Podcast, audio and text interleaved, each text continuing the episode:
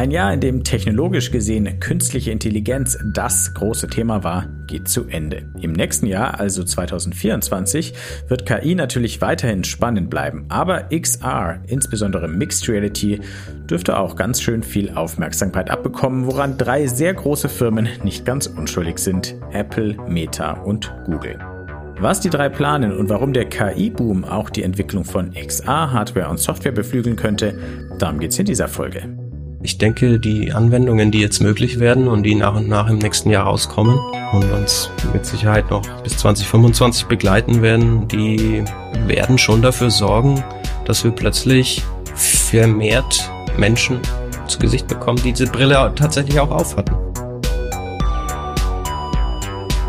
Hi und willkommen mal wieder zu New Realities, dem Podcast von 1E9 und dem XR Hub Bavaria. In dem Podcast wollen wir euch neue Realitäten vorstellen, also Projekte, Ideen, Konzepte, Produkte in Virtual, Augmented und Mixed Reality, kurz gesagt in Extended Reality.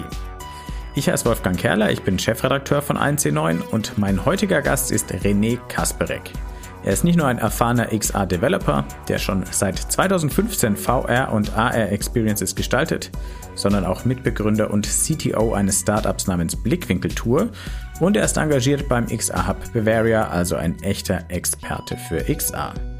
Was René von der MetaQuest 3 und Metas Strategie, von der Apple Vision Pro und dem Fokus von Apple, aber auch von den XR-Ambitionen von Google hält, das erzählt er gleich und wir schauen gemeinsam, was sich im Jahr 2024 alles im XR-Space tun könnte. Viel Spaß dabei! René, herzlich willkommen im New Realities Podcast. Schön, dass du dabei bist. Ja, hi Wolfgang. Äh, endlich klappt's mal. Wunderbar. Ja, endlich. Du stehst ja schon lange auf unserer, auf unserer Liste, dass wir mit dir sprechen wollen.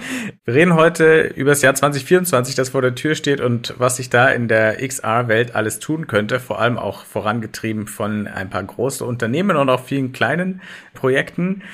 Vorher klären wir aber, warum du da der richtige Mann bist, um, um darüber zu sprechen. Warum kennst du dich gut mit XR aus? Seit wann bist du in dem Space unterwegs? Der richtige Mann bin ich wahrscheinlich deswegen, weil es mich sehr stark interessiert und ich gern drüber spreche. Ähm, aber ich denke, es ist die Tatsache, dass ich nach dem Studium oder während dem Studium schon Medientechnologie stark mit Medien aus mich auseinandergesetzt habe, dann eine Medienproduktionsfirma gegründet habe und aus der raus äh, sehr stark im 3D-Bereich unterwegs war das habe ich ein paar Jahre gemacht. 3D-Visualisierung für Werbekunden und so. Aber wie wahrscheinlich die meisten hier, die bei dir schon im Podcast waren, kam dann irgendwann 2014 diese Oculus DK 2 war es bei mir. Ich setzte die auf den Kopf und dann war es eben um mich geschehen. Und seither, ja, habe ich mich dann verstärkt mit Realtime 3D und äh, Anwendungen, dann natürlich auch 360 Grad auseinandergesetzt und mich immer, ja, damit auseinandergesetzt, wie das Thema in die breite Masse gehen könnte. Wir sind schon viel weiter in der breiten Masse als äh, 2014. Du warst ja auch beim XR Hub im Team. Das heißt, viele, die uns zuhören, kennen dich wahrscheinlich eh auch persönlich. Hast jetzt auch eine eigene Firma Blickwinkeltour. Über die sprechen wir. Das heben wir uns aber für den Schluss auf. Gerne. Da schauen wir drauf, was ihr eigentlich macht. Das ist nämlich auch sehr spannend, würde auch völlig eine ganze Folge rechtfertigen. Machen wir sicherlich auch nochmal. Heute wollen wir aber ein bisschen anknüpfen an einen Talk, den du auch gehalten hast bei den Medientagen München. Ein Ausblick auf das Jahr 2024 und was sich da im Bereich Virtual Reality, Mixed Reality, Augmented Reality tun kann. Ich würde jetzt sagen, wenn wir darüber reden, wo steht XR auf diesem Weg in die breite Masse, den du beschrieben hast, dass sich die Technologie in vielen Nischen schon etabliert hat, aber so der ganz große iPhone-Moment war immer noch nicht da. Wie siehst du die aktuelle Situation? Bin ich zu, sehe ich das zu klein? Ist es vielleicht schon größer oder wie schätzt du das ein? Ja, die Frage, die ist, äh, die ist gar nicht so einfach zu beantworten, weil ich frage dich mal eine Gegenfrage. Benutzt du einen QR-Code, wenn du ab und zu mal, um Informationen aus der Realität in den virtuellen Raum zu bringen. Ich bin kein Fan von QR-Codes, aber ich benutze sie natürlich trotzdem. Ja. Ähm, ja, ich muss die, die Frage nach XR, was ist XR überhaupt? Ähm, oder wie definieren wir es überhaupt? Man muss ein bisschen von da kommen, um das überhaupt ein bisschen fassen zu können. Also der QR-Code ist ähm, eigentlich ein gutes Beispiel, weil wir haben tatsächlich etwas, was im, im realen Raum ist und der verankert digitale Informationen und bringt sie dir in deinen, naja, hier vielleicht noch 2D-Bildschirm. Aber man kann das schon hier mit Computer Vision Algorithmen und so die geringstmögliche Form von XR denken. Und dann würde ich sagen, es ist sehr, sehr, sehr, sehr stark in der breiten Masse. Natürlich, die meisten Menschen verbinden natürlich mit XR diese Brillen, die man sich auf den Kopf setzt. Allerdings muss ich da auch sagen, auch das ist vermutlich zu kurz gefasst, weil wenn wir eine AR-Anwendung auf einem Tablet haben, dann ist das ja schon für die meisten womöglich auch XR. Von daher, ja, die breite Masse, was ist die breite Masse? Wahrscheinlich stellen wir uns jetzt alle irgendwie so vor, ja, wir haben alle diese irgendwelche Datenbrillen auf der Nase stehen in der U-Bahn und kriegen digitale Newsfeeds äh, ins Sichtfeld und das ist dann so die, die Killer-App. Ich bin tatsächlich persönlich froh, dass dieser Massenadoptions- oder iPhone-Moment, wie ihn manche beschreiben, dass es den nicht gab bisher, dass es ihn vermutlich auch gar nie geben wird, weil die einzige wenn wir von der, auf die Brillentechnik schauen, die einzige Technik, die jetzt tatsächlich so weit ist, dass wir sagen, die ist massentauglich, weil sie in einem Preissegment ist, äh, die man die erschwinglich ist, weil sie technisch jetzt auch wirklich schon so fortgeschritten ist, ähm, dass man sagen kann, gut handhabbar ist Virtual Reality. Und wenn wir eine Massenadoption von Virtual Reality hätten, dann würde das ja bedeuten, wir sitzen alle daheim auf der Couch in unseren Social VR Anwendungen und unterhalten uns gar nicht mehr draußen. Aber es ist ja dann schon eher so dieses dystopische. Deswegen ja, also wenn wir ein bisschen da zurückschrauben noch mal kurz, ähm, ich glaube, das ist ein, das ist ein langsamer, sehr sehr langer Prozess, den wir entgegengehen es wird vermutlich nie diesen Moment geben und es wird viele verschiedene technologische, also, also erstmal Techniken und äh, Technologien geben, die äh, Einzug finden und dann Anwendungen auf verschiedensten Ebenen, die wir verwenden. Und dann wird das so ein ganz, ganz leises Ding. Und in 20, 15, 20 Jahren sagen wir dann, ja, da, da hinten war ein iPhone-Moment. Aber ich glaube, äh, als äh, Jobs das iPhone vorgestellt hat, war uns auch noch nicht klar, dass, oder wahrscheinlich auch ein Jahr später noch nicht klar, dass das ein iPhone-Moment war. Du hast schon viele Dinge angesprochen, die uns auch auf das Jahr 2024 bringen. Einerseits Apple, zwar nicht mehr Steve Jobs, äh, sondern seine Nachfolger, die natürlich was geplant haben für 2024. Und du hast äh, ja gesagt, dass wenn wir von der Hardware ausgehen, was ist denn wirklich schon massentauglich? Ist es Virtual Reality, also VR-Brillen. Trotzdem wird gerade nach dem großen Metaverse-Hype im letzten Jahr, das noch nicht da ist, aber es wird sich sicherlich auch einschleichen, wie du gesagt hast, weniger über Virtual Reality geredet, sondern mehr über Mixed Reality. Auch, da kommen wir sicherlich noch drauf, wenn die Hardware, die dafür verwendet wird, eigentlich VR-Brillen sind, mit Kameras dran, um die Außenwelt reinzuholen. Also noch nicht die ganz normale Brille, die auch XR kann, sondern die VR-Brille, die auch die Welt um sie herum stärker einbindet. Gerade mit Blick auf Mixed Reality und auf Player wie Apple, aber auch Meta, können wir ja auch mal schon mal mit einbeziehen. Warum könnte trotzdem das Jahr 2024, wenn vielleicht noch nicht der iPhone-Moment, doch die Adaption und auch die Bekanntheit der Technologie nochmal weiterbringen?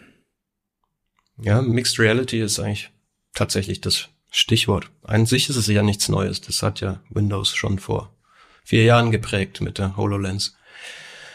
Metaverse, wenn ich dazu ein Wort verlieren darf, ich möchte dieses Wort ja so ungern benutzen, aber ich habe mir vorgenommen, für diesen Podcast werde ich es ein paar Mal tun. Wir, wir sehen mit Mixed Reality einfach nur eine Stufe dahin. Es wird eben Anwendungen geben, die eine besondere technologische ja, Finesse ausnutzen, um ja das, das Metaverse irgendwann mal äh, zu erreichen.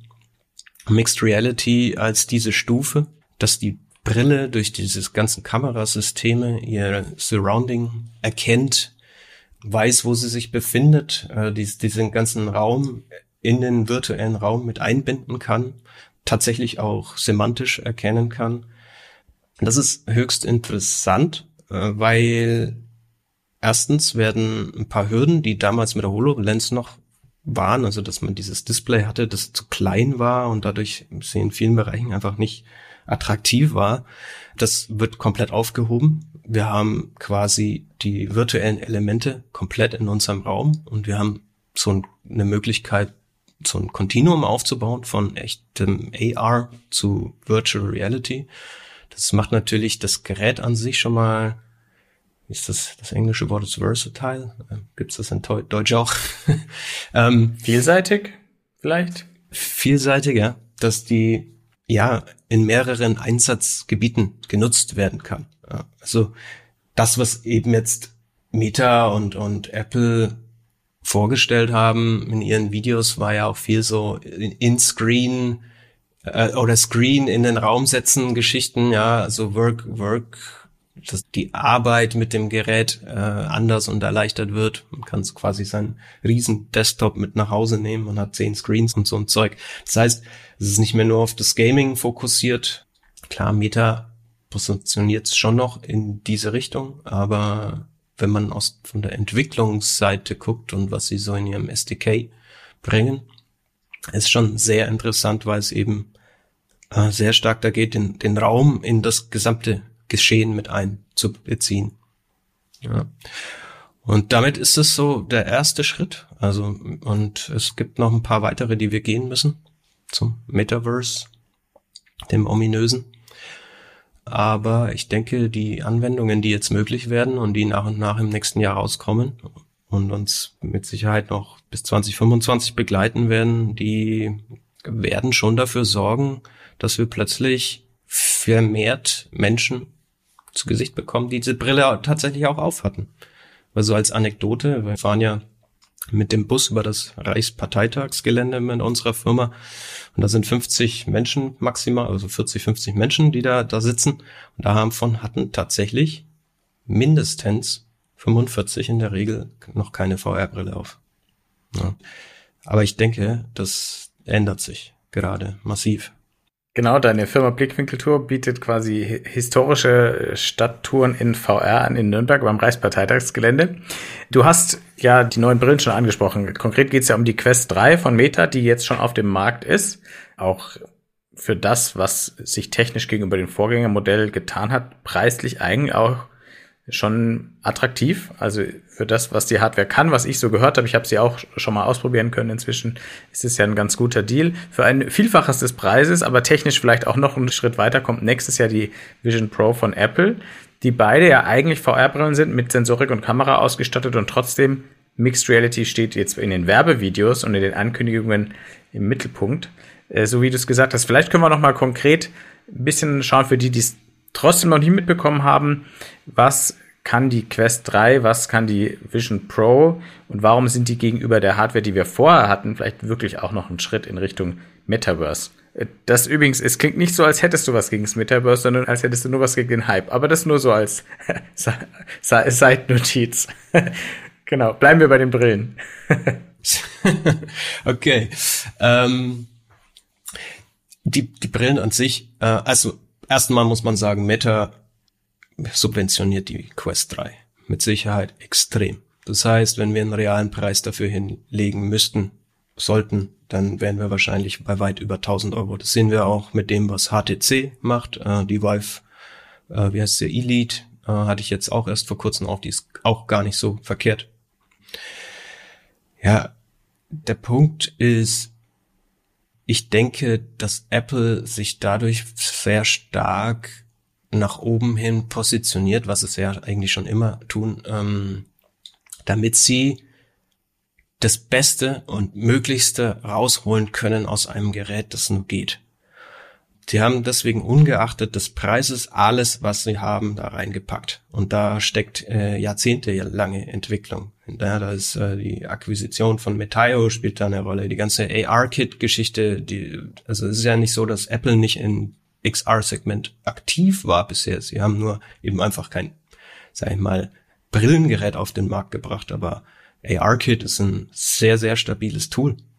Und das ist natürlich Technologie, die auch in dieser Brille verwendet wird. Und die, wie du es schon gesagt hast, diese zig Sensoren, die da verbaut sind, und dieses kleine Gimmick, äh, das meiner Meinung nach sogar Relevanz hat, also dass man das, das Gesicht nach außen sieht, äh, ja, das, das kostet viel Geld, ist viel Hardware, braucht äh, viel Hirnschmalz. Dieses Gerät wird uns, vor allem uns Entwicklern, gebaut. Also das hat man auch an der Keynote gesehen. Apple hat es einfach ausschließlich für Developer gebaut, um äh, denen ein Gerät in die Hand zu geben, das so viel kann, dass wir noch so viel entwickeln können, uns mit neuen SDKs auseinandersetzen, ähm, neuen Art und Weise, wie wir jetzt äh, Apple Apps bauen, auseinandersetzen. Ja, das ist die, die wissen, dass das ein Ökosystem ist, das sich entwickeln muss, das noch mehrere Jahre braucht.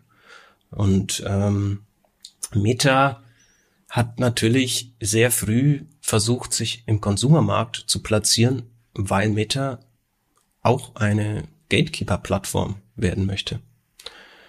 Ja, das haben sie ganz früh schon gesagt, damals, ja, Facebook und Instagram ist toll für uns, aber wir sind mit unserer App eben auf dem Betriebssystem von Google und Apple und wir möchten es ändern. Wir möchten unsere eigene Hardware, wir müssen, möchten unser eigenes End-to-End-Ökosystem und das haben sie auch getan in vielen Punkten, sehr erfolgreich. In manchen Punkten, da kommen wir vielleicht dann zum Metaverse, eher, muss ich sagen, äh, haben sie verschwendet ihre Zeit. Aber ja, also Meta kommt, äh, keine Frage. Zwei Firmen, zwei der größten Tech-Firmen der Welt pushen das Thema also. Und zwar, wenn ich dich richtig verstehe, noch nicht mit dem Ziel, jetzt nächstes Jahr damit kommerziell äh, das Riesengeschäft zu machen, sondern um den Weg zu ebnen für die nächsten Jahre, wenn dann das Metaverse wirklich kommt und die Technologie noch größer wird. Deswegen pusht Meta-Geräte ins, in den Markt, an denen die Firma wahrscheinlich noch nicht viel verdient, eher dann vielleicht auch am Content. Und Apple macht ein Produkt für Entwickler. Ganz kurze Nachfrage, übersetzt nochmal SDK für alle, die nicht selbst Developer sind. SDK ist kurz für Software Development Kit. Ja, manche Creator kennen wahrscheinlich Unity. Ähm, es ist ja eigentlich mit die Entwicklungsumgebung, weil sie die meisten Brillen oder auch andere Hardware unterstützt, wenn man äh, Software entwickelt. Von Games bis hin zu, äh, ja, auch Productivity Software. Ähm, ein SDK ermöglicht es, die Hardware über, sagen wir mal, abstrahierten Code anzusprechen und die, die, die Features, die eine Hardware hat. Zum Beispiel Eye-Tracking, ja. Ich kann dann sagen, mit einer bestimmten Codezeile ist Eye-Tracking, schalte ich es ein, lese es aus oder sowas. Das macht ein SDK. Jetzt kommen wir aber zurück auf die zwei großen Firmen und holen noch eine dritte mit rein, die aber noch nicht mit eigener Hardware aktiv ist, die wir aber nicht unter den Tisch fallen lassen wollen. Und zwar ist es Google. Auch Google hat das Thema XR auf dem Schirm auch schon seit Jahren. Hat man nur nicht so gemerkt, weil sie eben nach der Google Glass hardwaremäßig nicht mehr so aktiv waren. Was hat denn Google gerade in der Pipeline beziehungsweise gerade gemacht, weshalb du sie in deinem Vortrag bei den Medientagen auch mit drin hattest beim Ausblick auf das Jahr 2024? Google hat mir gezeigt, dass sie vermutlich der Player werden, der XR dominieren könnte. Und zwar, wenn wir mal wieder dieses Stufensystem uns anschauen, ähm, Mixed Reality, die nächste Stufe ist boah, Persistent Co-Located Location-Based Experiences.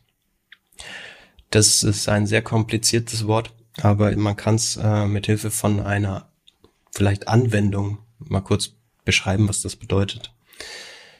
Persistent bedeutet dass eine Anwendung ja ständig an ist und die, die Daten quasi immer abrufbar sind.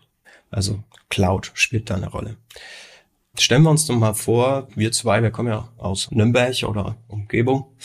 Äh, wir stehen am Nürnberger Hauptmarkt und holen uns eine Datenbrille aus oder haben tatsächlich einfach schon eine Brille auf. Das ist äh, eine Datenbrille, die ist meinetwegen mit unserem Smartphone verknüpft, aber sie gibt uns augmented reality mäßig die Möglichkeit, ähm, dass äh, digitale Overlays eingeblendet werden.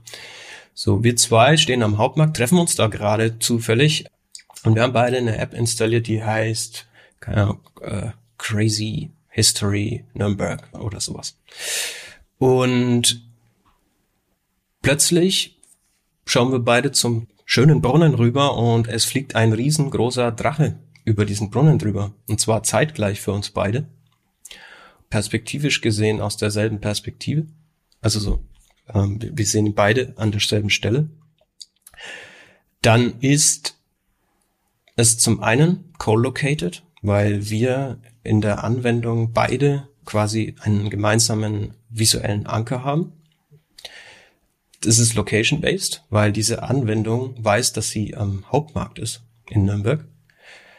Und sie ist persistent in dem Fall, weil der Drache nur fliegt, weil wir uns beide am Hauptmarkt getroffen haben und vielleicht gerade einen, ja, einen Handel in unserer History-App begangen haben. Und diese App, da läuft dann ein Server im Hintergrund, äh, der hat dieses, diesen Event registriert und dadurch fliegt dieser Drache rüber und auch nur einmal. Und es sieht sonst keiner. Oder andere sehen es auch, aber ähm, kein anderer kann diesen Event vielleicht triggern. Aber man kann irgendwo nachlesen, dass dieser Drache über den schönen Brunnen geflogen ist. Das heißt, diese Anwendung, die läuft wie so ein, so ein Spiel dauerhaft in der Cloud. Die Daten, die wir abrufen, die sind auf diesen, ja, von da. Und diese Art von, von Anwendung ist nur möglich, wenn wir A, dieses Mapping haben, das zum Beispiel Google hat. Nicht nur, aber zum Beispiel Google eben in großem Stil. Die haben mehr oder minder einfach die Erde gescannt und vor allem auch mit Metadaten hinterlegt. Also sie wissen, wo, wo Läden sind, wo eine Straße ist. Sie haben wahrscheinlich auch eine komplette semantische ähm, Aufteilung. Und sie haben die Cloud.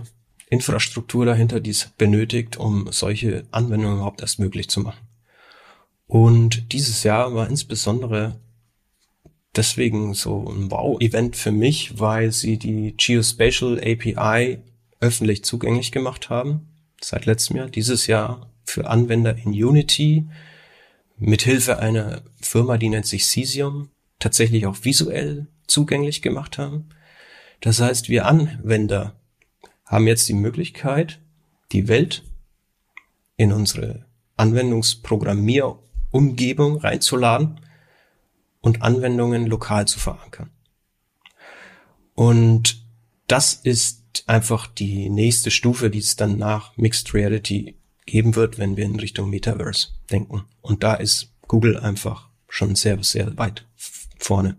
Also Google macht es uns quasi möglich, wenn wir dann an Mixed Reality auch im, sogar im öffentlichen Raum denken, jetzt nicht nur in einzelnen Zimmern, ähm, dass die Leute wirklich gemeinsam gleichzeitig an fixen Punkten Inhalte sehen und erleben können, die auch getriggert werden, also die nicht einfach in Dauerschleife ablaufen, sondern die durch bestimmte Ereignisse getriggert werden. Wenn wir jetzt nochmal auf alle drei Firmen schauen, also ich finde es gut, dass Google das macht, ja, ist die Frage, was hat Google davon? Ähm, Wer ist denn, sagen wir mal, für die Zukunft besser positioniert aus deiner Sicht und wird da diesen Space am meisten mitprägen oder haben alle drei ihre Rolle zu spielen? Definitiv haben alle drei ihre Rolle und diesen Space können wir wahrscheinlich auch so noch gar nicht definieren, weil es kommt natürlich auch drauf an, was die Menschen am Ende mit der Hardware, die es gibt, überhaupt damit machen wollen, was die Entwickler machen wollen. Meta dass er sehr stark auf diesen Social VR Aspekt aus ist, wird trotzdem auch auf diese Technologie zurückgreifen müssen, hat aber mit Sicherheit eben den Nachteil, dass sie nicht das, das gesamte Mapping haben. Oder zumindest nicht, dass ich es wüsste. Aber es werden wahrscheinlich sehr interessante ja, Zusammenarbeiten stattfinden zwischen den Unternehmen, was wir auch tatsächlich gerade schon sehen. Also wenn wir uns Hardware angucken, versuchen Samsung, Google und Qualcomm äh, Apple was entgegenzusetzen. Das ist sehr interessant. Ja, Meta tut sich ein bisschen mit Microsoft zusammen, um Apple was entgegenzusetzen. Apple ist so ein bisschen ein Sonderfall, weil die es einfach geschafft haben, ihr Ökosystem in den letzten 20 Jahren so zu schließen, von vorne bis hinten, dass sie tatsächlich kaum auf jemanden angewiesen sind. Aber was da natürlich ist, sie haben nicht dieses die, die Social Media und oder die Suchfunktion, die Google hat. Das heißt, sie sind sehr stark auf die die Hardware und auf gut funktionierende Hardware fokussiert, so dass sie schlussendlich trotzdem natürlich auch die Anwendungen von außen von den anderen zulassen müssen. Und daher, das wird äh, sehr, sehr verwobene Geschichte werden, auf jeden Fall. Trotzdem werden die drei äh, hauptsächlich wahrscheinlich die Gatekeeper sein, weil sie das Betriebssystem haben. Das klingt jetzt, wenn man vielleicht an ein offenes, äh, dezentrales Internet denkt, nicht unbedingt nach einem erfreulichen Trend, weil es sind ja im Prinzip, wenn man dann noch Samsung äh, dazu rechnet, die natürlich hardware-seitig jetzt auch schon unglaublich großer Player auf dem Smartphone-Markt sind. Klingt so, als würden die Firmen, die jetzt das Internet, auch das mobile Internet beherrschen, sei es durch ihre Hardware, die sie zum Gatekeeper macht, sei es durch ihre gigantischen Social Media Plattformen, sei es durch die Suchmaschine, die quasi omnipräsent ist, dass die auch das entstehende Metaverse und den, auf jeden Fall den XR-Bereich dominiert werden. Ist das jetzt schon sicher oder gibt es da auch noch Quereinsteiger, die das Ganze quasi durchschütteln könnten, um dann doch eine neue Landschaft, ein neues Ökosystem zu schaffen? Die Möglichkeit besteht tatsächlich. Also zum einen, ich, du hast wahrscheinlich hast du auch äh, Martin André auf den Medientagen gehört mit seinem Big Tech muss weg Vortrag, der so ein sehr sehr extrem äh, gegen äh, die die Machenschaften. Man muss sagen, es sind Machenschaften, wenn wir es auf heutige Web 2.0 äh, betrachten, gewettert hat, äh, sehr zu empfehlen auch sein Buch, was äh, Medien und Demokratie betrifft. Aber äh, XR ähm, Anwendungen sind tatsächlich heute noch sehr offen in der Gestaltung und die Unternehmen sind sehr darauf angewiesen, dass die Entwickler die Anwendungen überhaupt erstmal oder dass sie überhaupt erstmal Möglichkeiten entwickeln und Anwendungen auf, äh, ja, veröffentlichen, um herauszufinden, wie die Hardware eigentlich beschaffen sein muss, um bestimmte Anwendungsfelder überhaupt bedienen zu können. Und ich glaube, sie öffnen sich tatsächlich ein bisschen mehr als sie wollten. Sie lassen zu, dass man über WebXR, über den Browser äh, erleben kann. Das heißt, wir haben schon mal dahingehend eine offenere Schnittstelle. Klar versucht jeder so ein bisschen sein, sein App-Ökosystem zu schließen, aber ich glaube, wir haben noch ein bisschen die Möglichkeit, dass es nicht ein, ein Instagram für die die eine VR-Brille gibt und alle ihre Geschichten nur noch über diese eine App abrufen. Ich glaube, das bleibt schon, also wird jetzt erstmal noch offener sein. Wir haben da definitiv die Chance. Wir als Entwickler sollten natürlich da auch ein bisschen draufschauen, dass das möglichst so bleibt, dass wir diese offenen Schnittstellen auch ein bisschen forcieren. Interessanterweise ist es auch so, äh, die, die ganzen Hardware-Unternehmen, Hardware-Software-Unternehmen, die schließen sich ja tatsächlich in so offenen Standard, äh, wie sagt man da, so Allianzen zusammen, wie das Open Metaverse Forum, Open AR Cloud, Chronos Group und wie sie alle heißen, äh, um auch gemeinsam ein bisschen Standards zu definieren, weil sie wissen, ohne diese Standards sind wir Entwickler aufgeschmissen, weil wir können ja nicht alles bedienen. Unity spielt eine große Rolle. Ja, da müssen wir mal gucken, wie die so, so weitermachen ich finde, sie machen eine großartige Arbeit in dem Sinne, dass sie Entwicklern wirklich ein Tool geben, mit dem man auch auf alle Hardware-Systeme kann, auf alle Plattformen auch kann. Und man sieht auch, Unity ist ein gutes Beispiel, wie, ja, wie, will ich sagen mächtig, aber wie äh, viel Gewicht Entwickler tatsächlich haben, weil auf der Vision Pro Vorstellung, auf der Keynote war gab es so ein Slide, der hat mich eigentlich am allermeisten begeistert. Der war fünf Sekunden zu sehen und es war einfach nur ein schwarzer Bildschirm mit einem riesen Unity Logo in der Mitte. Ähm, sie sind also darauf angewiesen, dass auch die Entwickler, die allgemein schon XR-Anwendungen seit Jahren programmieren, mit reinholen ins Boot und nicht nur auf ihr Reality Toolkit und so weiter äh, fokussieren sich. Also kurz nochmal, ich glaube, wir haben die Möglichkeit, dass das Ökosystem ein bisschen offener bleibt. Aber ich kann natürlich auch nicht in die Glaskugel gucken. Die werden schon auch wieder ihre Möglichkeiten finden, wie man Geld generiert. Lassen wir die drei äh, groß mal hinter uns. Du hast ja schon gesagt, es ist durchaus auch noch Platz für neue Player. Der Space entwickelt sich noch. Es gibt auch schon wichtige Firmen wie Unity, die durchaus auch ein Wörtchen mitzureden haben. Und die Entwickler nicht zu vergessen, die am Ende die Anwendungen machen, damit diese Plattformen überhaupt interessant sind. Welche Firmen und auch welche Projekte findest du denn aktuell und auch mit Blick auf 2024 besonders spannend? Ähm, ich würde auf jeden Fall mal Niantic nennen. Das ist die Firma, die hinter Pokémon Go steckt. Die hat ein paar Releases. Ich weiß nicht, ob die jetzt so Relevanz haben wie Pokémon Go wahrscheinlich nicht, aber ähm, das Interessante, was Niantic macht, ist, sie mappen ebenfalls die Welt. Aber auf eine andere Art und Weise, wie es Google tut. Nämlich so crowdsourced. Also man kann selber mit seinem Smartphone rausgehen und dafür sorgen, dass man ein 3D-Point Cloud der Welt aufbaut, auf dem diese ganzen Anwendungen dann fußen. Snap ist natürlich äh, ein Unternehmen, das, glaube ich, äh, auch nicht unbedingt ähm, vergessen werden darf in dem Bereich, weil sie sehr stark das, das Augmented Reality Thema nach vorne treiben. Ja, Anwendungen würde ich sagen, lokal, wenn wir mal nach Bayern gucken, ist, äh, glaube ich, HoloRide eine sehr interessante Geschichte weil äh, Entertainment, In-Car Entertainment äh, im Hinblick auf äh, autonomes Fahren und so definitiv Relevanz gewinnen wird.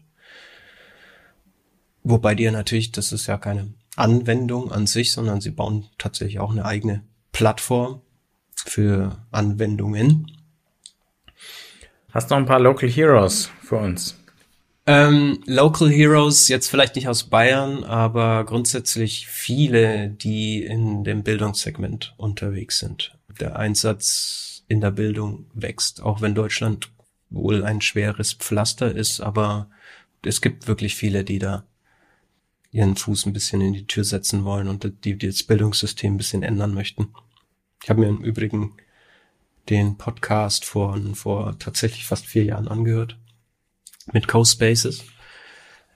Und da hat die damals gesagt, was sie sich wünschen würde, ist, dass die, die Bildung sich dahingehend so ein bisschen ändert, dass äh, solche Technologien mehr eingesetzt werden. Und ich glaube, das findet tatsächlich statt. Also ich glaube, ihr Wunsch wird so ein bisschen erhört. Die Folge ist trotzdem immer noch gut zum Nachhören, weil ich glaube, vieles davon kann man trotzdem noch mitnehmen. Äh, das ist doch schon mal gut. Bildung. Äh, kannst du schon absehen, welche XA-Anwendungen im nächsten Jahr vielleicht eine besonders große Rolle spielen werden? Vielleicht auch in welchen Branchen oder in welchen Bereichen? Ähm, es ist, glaube ich, jetzt schwer reinzusehen, was Unternehmen so tun. Was man natürlich so hört, ist, jeder versucht irgendwo schon ein bisschen da so reinzutappen, sich ein bisschen auszuprobieren. Das ist wirklich echt cool. Im Moment ist es natürlich so, dass XR-Anwendungen schon noch von diesen, von den Brillen im Allgemeinen abhängig sind. Das heißt, man muss die Anwendungen auch auf bestimmte Modelle oft programmieren oder haben auch unterschiedliche Art und oder unterschiedlichen Fokus und deswegen kann man jetzt nicht sagen, ich baue eine App und die läuft dann überall, sondern es ist oft schon so noch tailor-made ähm, und dadurch gibt es viele Unternehmen, die eben Lösungen maßgeschneidert für Unternehmen äh, bauen. Und es wird keine Branche geben oder so, die da jetzt vermutlich fliegt oder rausfliegt. Ich glaube, das ist einfach sehr, sehr breit gefächert in allen Branchen. Industrie, im Training, klar. Die Bildung haben wir gerade schon angesprochen. Gaming bleibt nach wie vor immer äh, ein wichtiges Zugpferd. Ähm, ja, viel, es wird weiterhin, denke ich, viel experimentiert und vor allem dank der neuen Mixed Reality, da wird es auch nochmal einen wirklichen Zug bekommen, weil andere Dinge einfach mit den Mixed Reality Brillen möglich sind. Wir hatten ja die Co-Location vorhin schon angesprochen. Wir können Mitarbeiter in einen Raum platzieren, die zusammen ähm, an etwas arbeiten, sich virtuelle Dinge übergeben können. Das war vorher schwierig, es war möglich, aber es war schwieriger möglich, sage ich mal. Also auch ein Stück weit Evolution statt äh, Revolution im nächsten Jahr. Jetzt findet XR nicht im luftleeren Raum statt und diese Anwendung werden natürlich auch durch andere Technologien geprägt sein, neben der neuen Hardware und zwar zum Beispiel, also vor allem künstliche Intelligenz. Hast du schon einen Überblick, wie KI, vor allem generative künstliche Intelligenz, sich da auswirkt? Sehr stark. ich habe keinen großen Überblick, muss ich zugeben. Aber das Jahr war natürlich der Wahnsinn, was da abgegangen ist, was die KI-Thematik betrifft. Ähm, und das hat auf das XR-Ökosystem immensen Einfluss. Ein Step, der mich extrem überrascht hat, aber im Nachhinein gesehen absolut klar ist, dass es den geben musste, war einfach die Ray-Ban-Ankündigung von Meta mit der Integration von der Meta AI. Und tatsächlich glaube ich, dass das die Killer-Anwendung für XR ist. Beziehungsweise andersrum gesprochen, ähm, Ori Inbar hat auf der Augmented World Expo gesagt, XR ist das Interface für KI. Und ja, es ist so. Einfach, wir werden die Anwendungen, ähm, die werden ja immer mehr auf Basis von KI sein und wir werden weggehen davon, dass äh, wir irgendwie einen, einen, Computer bedienen, um dann Excel reinzuhacken, sondern wir haben halt unsere Assistenten, die dadurch, dass wir mit ihnen sprechen, Anwendungen überhaupt auch ausführen und befüllen können und dann brauchen wir keine äh, großen Bildschirme mehr, die uns diese großen Tabellen auflisten, sondern wir haben halt dann oben rechts in unserer äh, Datenbrille das Ergebnis stehen. Ja, und also das spricht, das, das, das geht Hand in Hand, absolut. Und ich glaube tatsächlich, wenn wir nochmal zu diesem Massenadoptionsding zurückgehen, das ist äh, the way to go, glaube ich. Ähm, die werden sich irgendwann so in der Mitte treffen. Also wir haben dann KI-basierte äh, ja, Gadgets, die wir am Körper tragen, die noch nicht diese große Visual Fidelity haben, meinetwegen. Und dann kommen die, irg irgendwann treffen die sich so in der Mitte. Ja, dass wir beides in einem haben.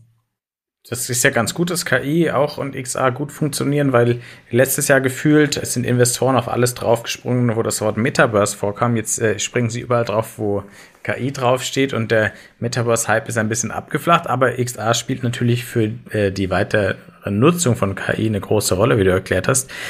Insofern haben Investoren, aber auch Industrie und Politik das Thema XA genug auf dem Schirm, um es auch voranzutreiben? Was ist da dein Eindruck? Absolut. Also zumindest Politik definitiv. Also wir haben ja jetzt auch den Ministerwechsel und ähm, ich habe es nur von, von Weitem quasi verfolgt. In Bayern mit ähm, wie heißt der Herr Dr. Mehring, glaube ich. Hm der wohl einen sehr guten und engagierten Eindruck macht, äh, das Thema auch voranzubringen. Äh, wir haben VBW, wir haben äh, IHK, die, die das Thema auch in, de, in das oder den Entwicklern und, und ähm, Lösungsanbietern die Möglichkeit, eine Plattform zu geben, sich mit, in, Indust mit der Industrie zu treffen. Wir haben ein großes Ökosystem an Fördermitteln, Fördertöpfen. Ich hoffe, das bleibt auch so nach dem kürzlichen Eklat da. Aber ähm, ich, also ich denke, dass da, ja, das wird sich nicht weiter ändern. Also das wird bleiben. Investoren, ja, gute Frage. Da müsste ich jetzt dann auch mal ein bisschen so auf die Suche gehen. Falls jemand zuhört, meldet euch bei ihm. Ja, ja. Ähm, aber ich denke schon, klar, das ist eine ständige Weiterentwicklung und Lösung, wenn eine Lösung entwickelt wird, die klar ist, dass die irgendwas verändert oder irgendwas besser macht, dann wird es auch einen Investor dafür geben. Und da sind wir uns ja alle einig, dass man mit XA vieles besser machen kann. Zum Schluss schauen wir auf äh, Blickwinkeltour. Was macht ihr für alle, die es noch nicht wissen? Und was sind eure Pläne für 2024? Ja, ähm, Blickwinkel Tour gibt's jetzt seit ja, fünf Jahren fast schon und wir haben uns da, also ich ja, eingangs schon erwähnt, also vor allem kümmere ich mich um eine, eine sehr, sehr einfache Nutzererfahrung, wie Leute ganz einfach virtuelle Experiences erleben können. Und In Nürnberg haben wir eine Städtetour speziell am Reichsparteitagsgelände in Nürnberg entwickelt, bei der man mit dem Bus ähm, über das Gelände fährt und an bestimmten Standorten äh, einen Einblick in die Architektur bekommt, wie sie hätte sein sollen zum Beispiel und zusätzlich dazu, da passiert auch viel auf der Tonspur des Tourguides, äh, Informationen eingespielt bekommt, die schwer zu erzählen wären. Ja, also wir sind quasi so eine visuelle Ebene, die es ermöglicht, Stadtrundgänge nochmal so auf ein anderes Level zu heben, nutzen jetzt am Reichsparteitagsgelände im speziellen Virtual Reality. Grundsätzlich machen wir da, also wenn wir Projekte beispielsweise machen, natürlich alle Formen von Realities ähm, möglich.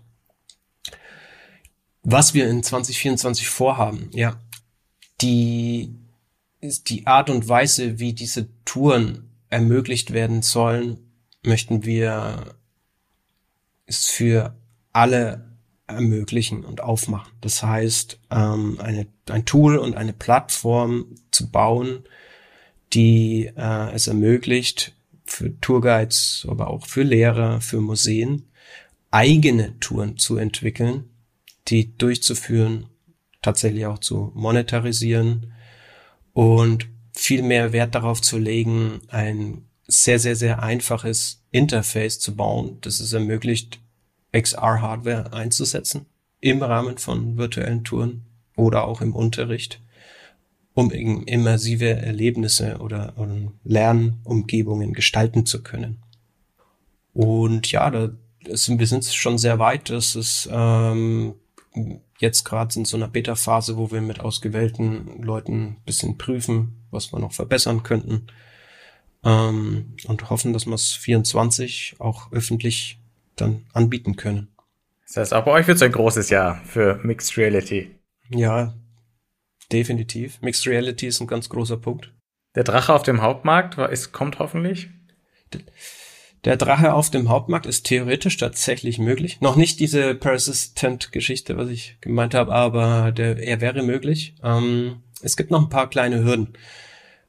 Allerdings sind wir an einem schon sehr guten Punkt, dass wir vor allem Hardware unabhängig, das ist ein ganz wichtiges Thema für uns, Hardware unabhängig ermöglichen, diese Erlebnisse zu bieten. Das heißt, es ist egal, ob jemand mit einer MetaQuest kommt oder mit einem Tablet, ähm, iPhone oder einer, ja, tatsächlich auch HoloLens, ja. Also die, die, die Experience ist in allen diesen Brillen auf die gleiche Art und Weise möglich.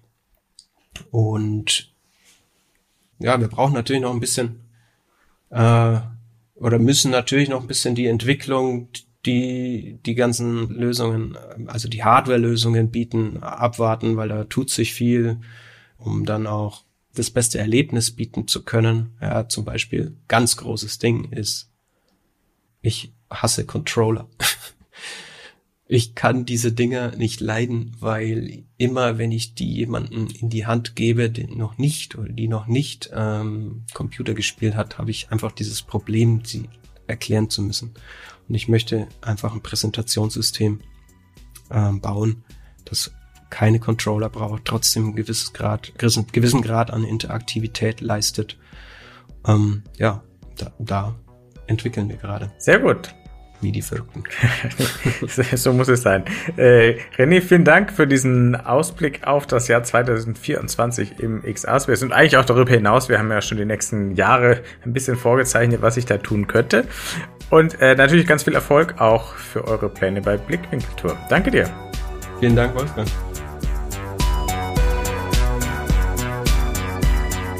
Das war Folge 52 vom New Realities Podcast von 1C9 und XR Hub Bavaria. Wenn euch gefallen hat, bewerten, abonnieren und weiterempfehlen. Wie immer findet ihr Links, die euch noch mehr Informationen zum heutigen Podcast geben in den Show Notes. Und jetzt noch der Abspann.